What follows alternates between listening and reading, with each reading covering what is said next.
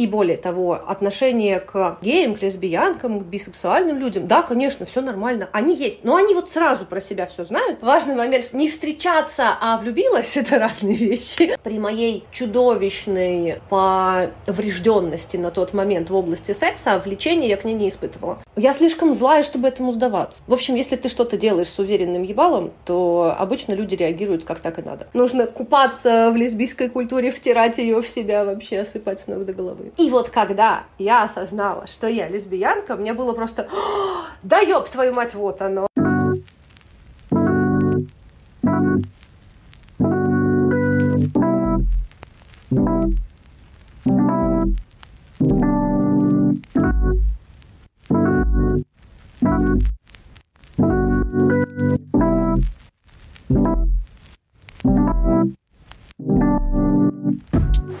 Всем привет! Сегодня среда и время нового выпуска, от которого, мне кажется, вы будете улыбаться. Сегодня мы познакомимся с Викторией Дини, с документалисткой, фотографкой и много кем еще, и она сама вам об этом подробнее расскажет. Абсолютно и стопроцентно мне важно обозначение лесбиянка, да, это прям идентичность. А, мне очень важно обозначение survivor, выжившая после насилия в детстве, это прям да.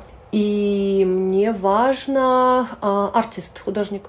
Прикольно, что нет журналиста слова. Я на самом деле не считаю себя журналисткой, именно вот журналисткой, да, то есть я училась на журфаке, я работаю, блядь, за 25 лет уже, но я не считаю именно поэтому себя журналисткой, потому что я писательница прежде всего, если мы говорим о работе с текстами, и если мы говорим о работе с фотографиями, если мы говорим о поэзии, как бы все это все про писательство, так или иначе. В журналистике, как бы если мы говорим о месте, где я размещаю какие-то свои работы, я преследую конкретные цели. И там цели тоже, да, они, э, люди стоят на первом месте, отнюдь не события, отнюдь не осмысление там какого-то явления, это конкретные люди, конкретная помощь этим людям, я не знаю, заметно или нет, но в последние там полтора года я ушла только в фандрайзинг, то есть журналистские материалы делают только фандрайзинговые, это моя позиция, политика, как бы подход такой определенный, что я могу своими текстами сделать что-то конкретное, конкретно помочь и так далее. При этом запроса на осмысление реальности именно в журналистском подходе у меня нет уже довольно давно. В художественном, да, есть. А не сложно было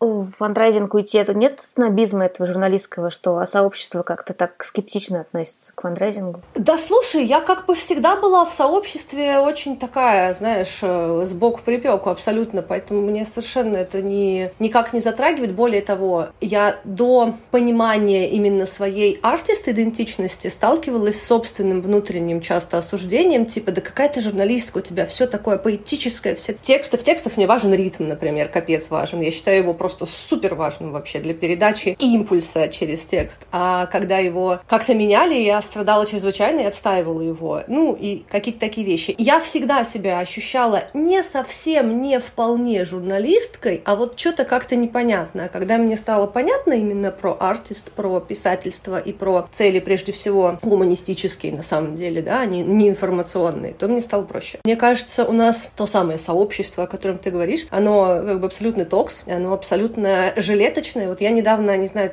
читала в Инстаграме, нет, коротко обозначу, я недавно рефлексировала на тему своего фотографического образования, одного из, а, на тему образования в фотофакультете, полученного на фотофакультете Гальперина. Есть такая институция а, в Петербурге, довольно известная, там ему 70 с чем-то лет, я не помню точно, боюсь наврать. И я рефлексировала о том, как это все было. Я там училась, я его закончила. И вот все, что классное было, оно было вопреки, по сути, построено моими прекрасными кураторками и с теми людьми, которым я бегала на занятия вольнослушательницей, но их было вот считанные там конкретные имена, конкретные, конкретные кураторки. А вот общий курс, он как раз то, что я называю жилеточники. Жилеточники — это «да, я все могу сделать, да что ты, детка, вообще нормально, все профессионал снимает, все, я с утра свадьбу, вечером похорон». Вот это вот все. Я вот это ненавижу, я считаю это абсолютно непрофессиональным подходом. Профессионал развивает какую-то область, и прежде всего не вот этим, да, не, не, не, не щелканием пальцев, а башкой башкой и душой, он это чувствует. То же самое про журналистику, да, когда есть да, я все могу поднять любую тему, это, ну, сорян, до свидания, понятно. Ну, то есть это все не туда, не к настоящему профессионализму. И где-то внутри меня, наверное, есть даже ощущение, что, ну, когда я говорю, что, типа, я не журналистка, я, наверное, говорю это применительно именно к этому месту, ну,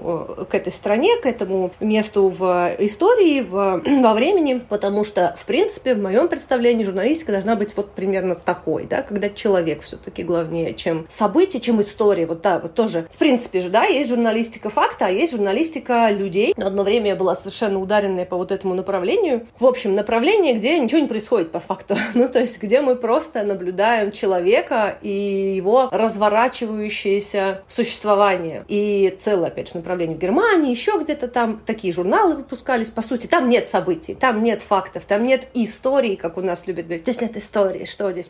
Ну и нахрен сдалась эта история. Мне кажется, еще в, у нас здесь сейчас у многих есть потребность сузить свою специальность в журналистике, типа выбрать тему, но это такая привилегия. Как только ты ее сужаешь, ты как бы ты лишаешься работы, грубо говоря. Да, это правда. Ну, как бы про, про работу и про индустрию вообще очень все грустно и печально, это понятно. Там полторы коллеги издания нормальные, в которых не стыдно и приятно существовать. И, ну, блин, правда, в, в плане именно профессии, в плане именно работы, в которой можно зарабатывать, все очень грустно. Так, а сколько тебе лет? Мне 39 господи, сейчас, подожди, 39 мне лет, да, вот, мне будет 40 в этом году, в декабре. Сколько из них ты лесбиянка вслух? Вслух с 2019 лета года. При этом это очень странная история, потому что, э, ну, как бы сказать-то, моя вся юность прошла в свиданиях с девушками, в романах с девушками. Я о себе так говорила, то есть только тогда не было слова, для меня не было слова лесбиянка, это никак не называлось. Но при этом никогда я не сталкивалась с осуждением, никогда не было э, даже дома, ну, при том, что, да, у меня было абсолютно насилие в семье всех видов, но вот именно в этой области, типа, да, конечно, ты там свободно делать, что хочешь. И э, друзья тоже, да, у меня, опять же, в 16 лет я оказалась на журфаке, прекрасная свобода, все дела, и у меня там, по-моему, вообще полгруппы было, ну,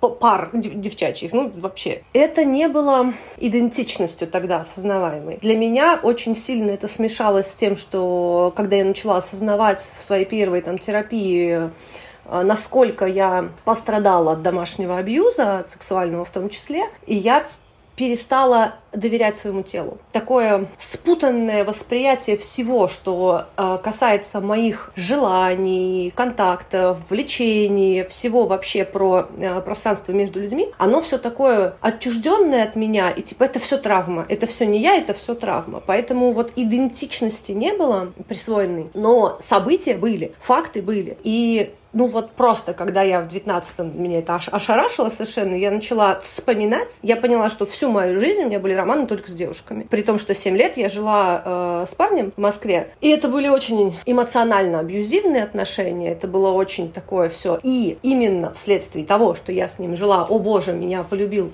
мужчина, я наконец излечусь натурально, при том излечусь не от лесбийства, а именно вот от своей травмированности, вот я теперь вот такая вот правильная, замечательная, но лесбийство туда же попало в травмированность. Да. И вот, и как бы э, я не, ну, я не могу сказать, что я была в него влюблена. В том-то и дело, я была влюблена в идею отношений таких спасающих. И я прекрасно это помню в себе, как я это возводила какой-то вообще вот просто замок внутри себя, что вот, вот вот мы, вот мы вместе, как и предписано, как и положено. И таким образом все про отношения между женщинами воспринималось ниже по рангу. И при этом, опять же, это, к сожалению, было и в культуре. Вот насколько я это все ощущала, это было очень э, понятным, очень логичным. Более того, все практически, все девушки, которые со мной тогда на журфаке рядом были, и точно так же в отношениях с женщинами, с девушками, они тоже, типа, с годами переросли, как это называлось, да, типа, ой, это в юность, а сейчас уже все, дом, муж, семья. И я считал, что это правильно. Ну, а как? И более того, э, отношение к геям, к лесбиянкам, к бисексуальным людям, да, конечно, все нормально, они есть, но они вот сразу про себя все знают, и вот они вот сразу вот есть, они все нормально, а я не, что, у меня вообще какая-то в башке каша, я не настоящая, вот это вот не настоящесть, вот такая. А думаешь, это не настоящность еще могла? Короче, у меня есть такое, я все время же доебываюсь, да, я пытаюсь понять, как это может существовать молча, ну то есть очень часто истории там людей, да даже уже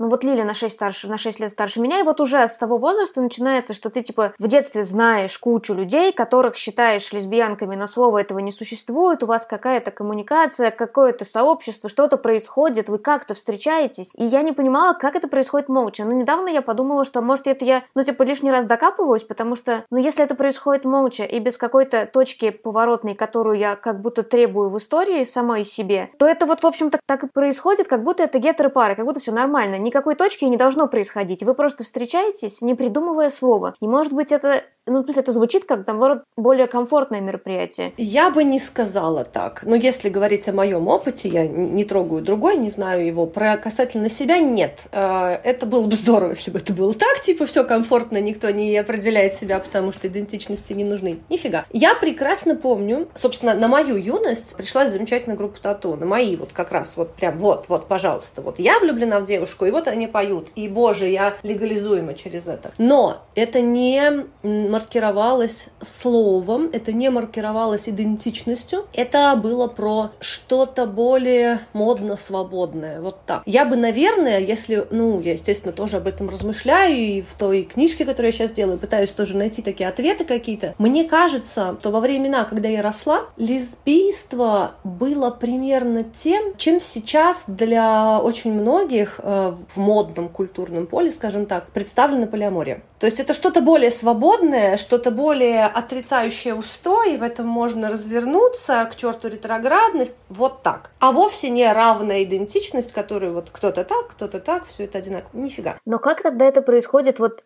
ну, тебе, допустим, сколько лет, когда ты начала встречаться с девочкой было? 16, по-моему, да. Вот тебе 16, и ты идешь и такая, мне нравится девочка, подойду и скажу ей об этом. Как это происходит? Не, ну как? Нет, подожди, да.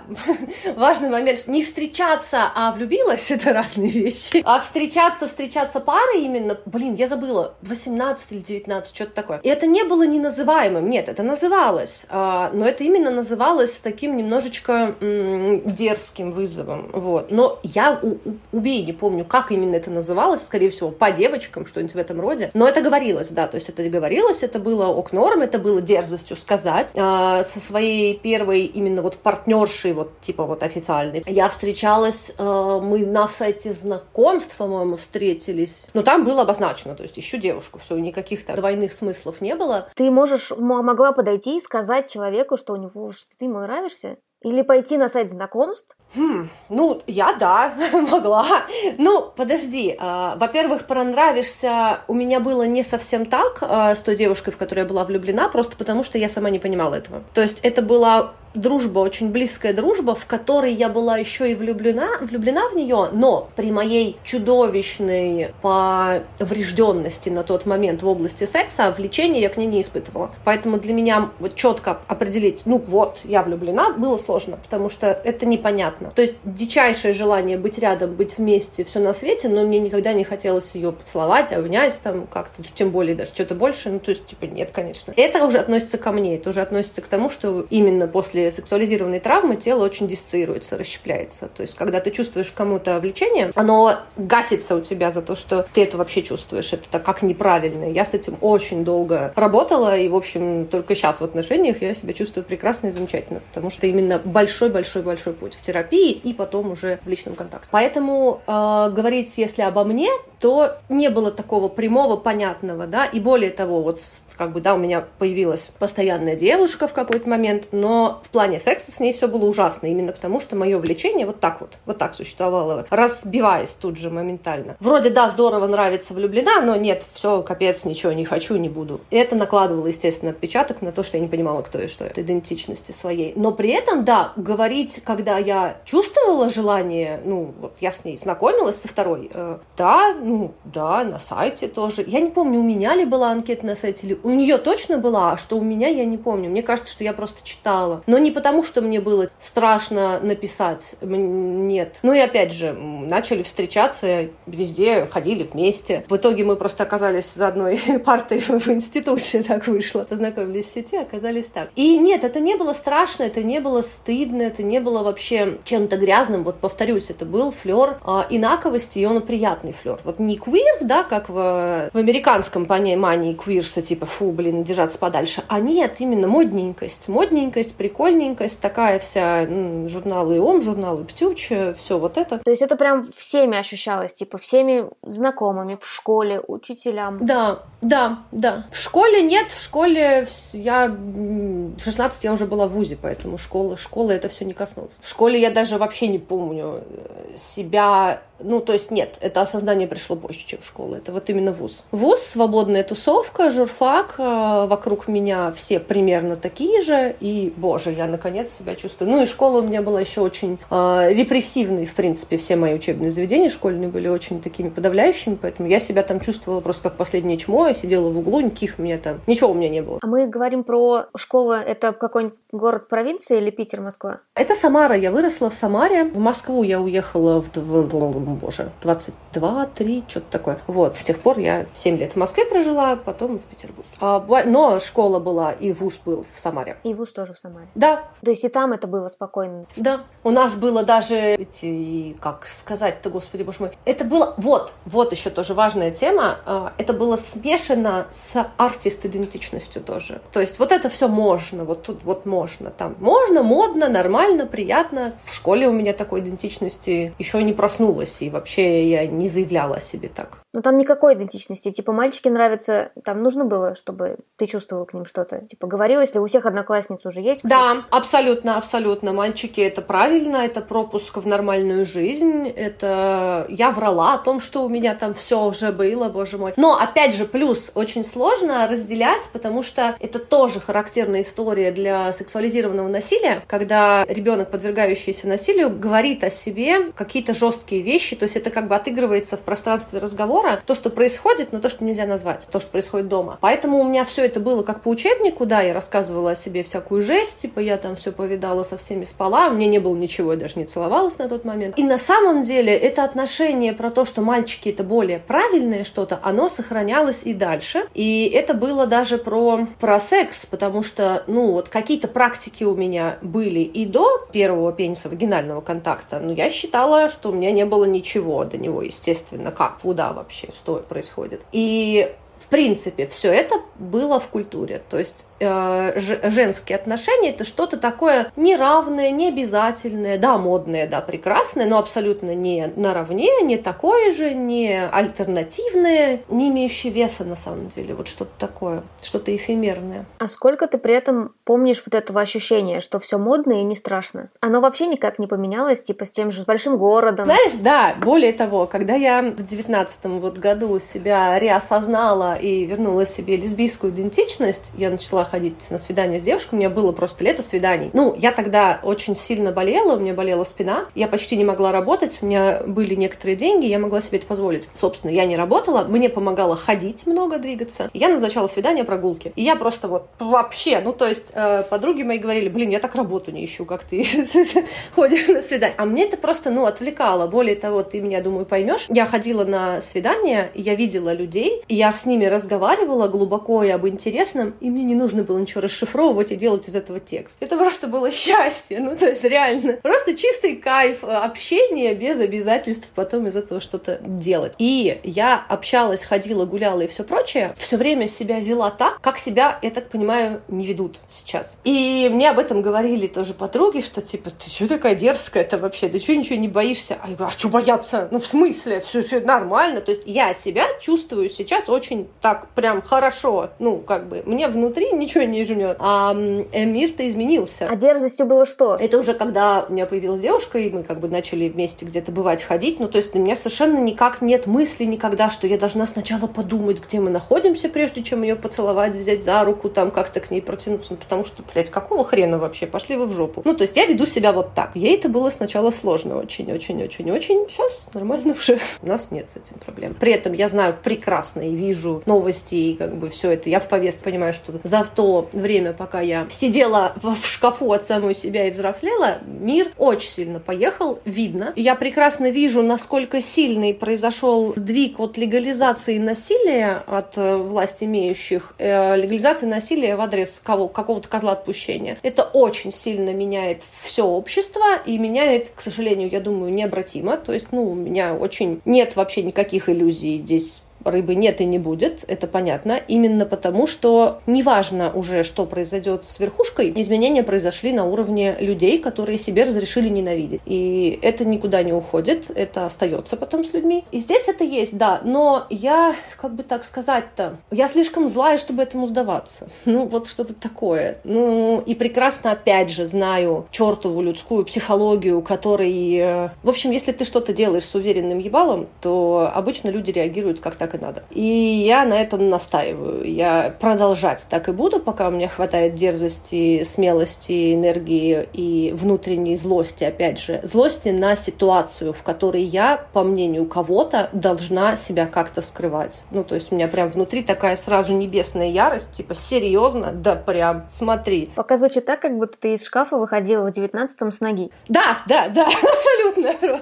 Очень хорошо. Формулировка та самая, да. Ну, потому что, блин, ну, я считаю, что просто мир мне задолжал просто за, за все это. Я, так вот мне нужно купаться в лесбийской культуре, втирать ее в себя вообще, осыпать с ног до головы, да. Во времена тату на журфаке, мне кажется, не было необходимости подумать, что лесбиянки как-то делятся на слова, нужно как-то выглядеть или чтобы тебя считывали, чтобы, ну, соседняя девушка поняла, что ты лесбиянка, там, наверное... Да, у нас такого не было, потому что там большинство, что там, как бы не ошибешься. Что-то такое было про кольца на пальце, то есть у нас такое было, я помню. Ну, не то, что я его не носила, хотя я всегда любила кольца. И, кстати, опять очень забавно понимать, что вот именно в девятнадцатом году у меня возникла жажда обуться, одеться в кольца вообще все. То есть у меня колец, по-моему, 35, я их накупила почти все тогда именно, хотя я любила кольца до этого. Но прям вот жажда. И я носила все, вот все пальцы были у меня унизаны. Сейчас вот, как ты видишь, немножко. Нет, как-то специально выглядит, пожалуй, что нет. Пытаюсь вспомнить, слушай, сложно. По-моему, нет. Но опять же, вот я помню прекрасно все эти э, обозначения типа буч, дайк, вот это вот все. А откуда помнишь? А вот не знаю. То есть в разговорах точно не было, точно этого не, не звучало. Возможно, в как-то в гей-клубах, кстати, да, пожалуй, что я, у нас они были. В Самаре? Конечно, Конечно, каждую пятницу. Много ты говоришь во множественном числе? Два. Ну, как клубы. Ну, то есть это как столовка, по сути, была, да? Вот, ну, ну но прекрасно. Я, о боже мой, там было совершенно чудесно. И вот там как раз были э, разные женщины. Как раз вот можно их было отнести бы в условную категорию, там, буч, вот это вот все. Но я так все время очень странно себя ощущала в этом всем. Я не чувствовала необходимости себя куда-то вписывать. Ни в какой момент. Ни потом, ни в девятнадцатом, ни, ни никогда. А, а, да, пожалуй, что да. Ну, при том, что в девятнадцатом мне стало наконец-то легко дышать в том плане, как я выгляжу. Потому что с точки зрения... Ну, как, у меня довольно яркая внешность, я всегда привлекала э, внимание мужчин, но мне с ним всегда было некомфортно, что я, конечно же, относила к истории насилия, да, но не, не только, не только, дело не в этом. И э, мне всегда было сложно выглядеть как я, потому что я люблю яркость, я люблю иногда причудливость какую-то, и при этом это всегда было, хм, ты знаешь, очень-очень-очень четкое ощущение от общества. Ну, все бы хорошо, ну вот как-то вот слушай, ну вот баба ты красивая, но делаешь с собой, черт тебе знаешь, вот такое вот чувство. И я, с одной стороны, вроде бы как, господи, где я и где такая э, такое давление, вроде бы как я и не отношусь к этому, но, к сожалению, отношусь. Это можно м, сравнить с тем, когда я переехала из Москвы. Вот пока я жила в Москве 7 лет, я ощущала, что да нормально все, господи, все хорошо, никакого здесь достигаторства особого нет, все нормально. Я-то причем не была особо никогда там достигаторкой, я работала в глянцевых редакциях, но они всегда были, ну, не первого эшелона, скажем так, то есть не что-то там супермодное, нет. Но когда я уехала оттуда в Питер, я выдохнула. То есть это настолько был год, первый год в Питере, был год жизни, когда я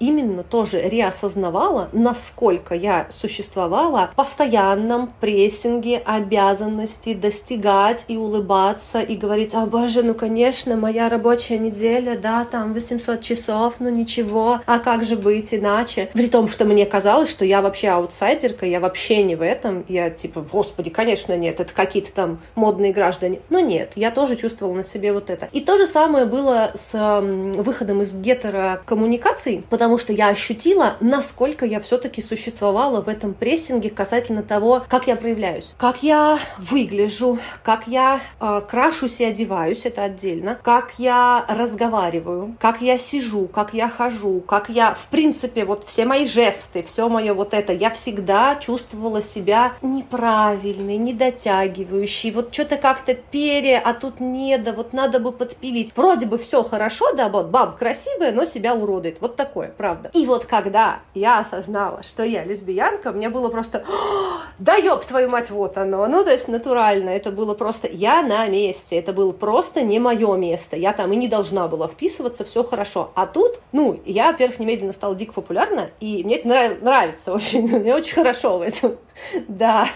И, ну, все, что я ношу, напяливаю на себя. Какие-то, э, когда я пошла в лесбийский ТикТок, это уже было в этом году, я с удивлением поняла, что, а, угу, угу, понятно. То есть я типичная, в принципе, да, очень типичная. А вот чувство типичности и принадлежности к трайб, к племени я не испытывала никогда раньше. Вообще, вообще, вообще. И оказалось мне важно это чувство. Но оно именно согласуется с внутренним ощущением себя. То есть не внешний какой-то, вот, вот, наверное, мне сюда, а вот внутри. Ты что-то любишь и так ценишь, думаешь, и вот так все время что-то стараешься накрутить на себя, потому что без этого как-то сложно, а потом смотришь, это показывают как стереотипы лесбиянка. О, окей, ладно, хорошо. Было ли когда-то что-то с необходимостью подкрутить маскулинность, феминность? А, да, это было очень прикольно. Это как раз туда же. То есть я сейчас говорила про визуальную как бы часть, ну, не только визуальную, но все-таки более такую внешне воспринимающуюся. А вот в отношениях тоже всегда было лично мне маловато пространства для проявлений всего всего диапазона, что во мне есть. Потому что как будто бы маркировано, э, что вот девушка, она вот,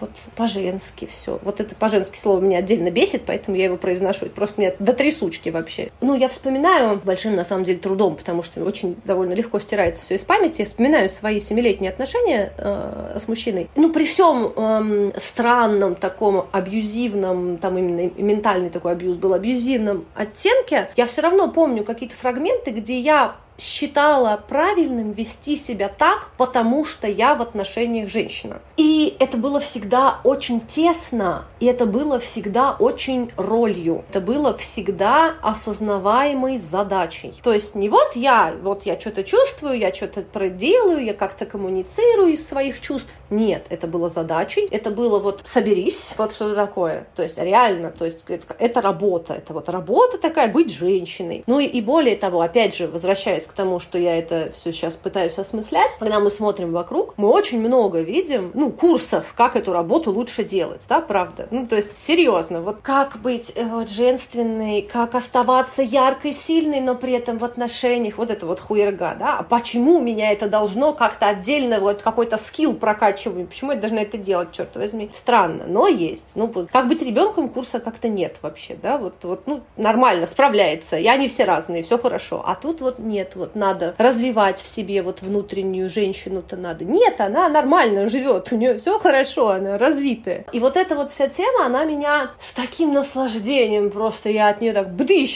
куски просто отпали, и я гораздо более ярко могу себе позволить проявлять себя. Я не называю это маскулинностью, феминностью, я называю это акторством. Активное действие, активные любые. И вот это правда ощущение, как вот палитра была узенькая-узенькая, а сейчас такая опа, и все. И я на этой палитре, на этом спектре могу быть в любой момент, где угодно. Потому что у меня нет привязанной такой какой-то идентичности. Я знаю, что такое бывает. Типа вот я проявляюсь так, и все. Нет, у меня такого нет. Я, что называется, свич очень легко туда-сюда. И мне в этом кайфово абсолютно. И мне радостно, что я могу теперь себя так ощущать. Я, моя любимая, любимые там всякие тотемные существа, вот, например, нерпы, я обожаю нерпы. Вот правда, когда я так проявляюсь, я ощущаю себя абсолютно счастливой круглой нерпой, которая вот так вот прыгает в воде, резвится, ей кайфушечно. Вот. Мне почему казалось, что вот с тех пор, как я поняла, что я лесбиянка, почему ощущалась маскулинность как что-то, что должно теперь проявиться ярко и ярче, чем все остальное. Потому что с парнями, в общем-то, можно было быть только феминной. Он тебе что-то предлагает, ты понимаешь, что ты не выбираешь, что вы делаете, ты, в общем, соглашаешься. Ты, ты можешь в лучшем случае сказать нет, но в основном ты как бы выбираешь из двух вариантов. Да, принимающая роль, по факту. Вот всегда принимающая роль. И, ну, нет,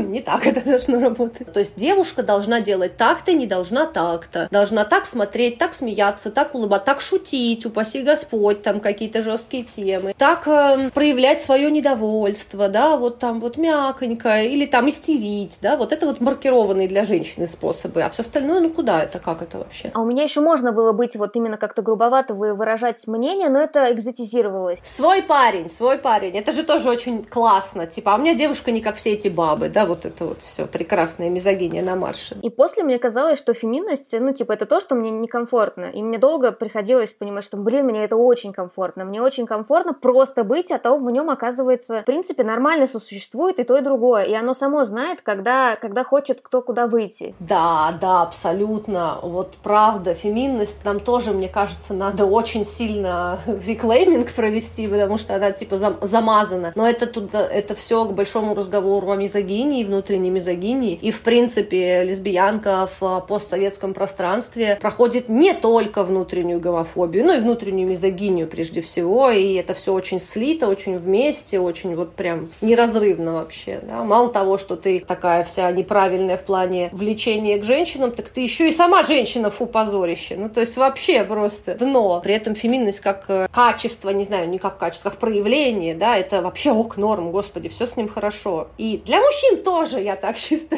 ради информации. Но при этом, опять же, мне, мне не нравится слово, мне не нравится феминность, маскулинность, потому что она, опять же, привязывает нас к гендеру. Мне в этом некомфортно, я так не ощущаю. Но вот для меня это больше про ведущую роль, про принимающую роль. Это не про секс, прежде всего, это про вообще про спектр проявлений. Вот где-то мне очень комфортно быть такой рулящей, ведущей, все на свете. А, вернее, не где-то, а в какой-то момент, потому что это зависит от времени, не от ситуации. А в какой-то ситуации, да, хочется, чтобы вот просто раз, раз лапки сложил и все. Да, и в этом кайфово быть абсолютно следуя тому, что сейчас происходит внутри, никак это не подпиливая никуда, потому что а почему я должна это подпиливать? Вообще это просто есть.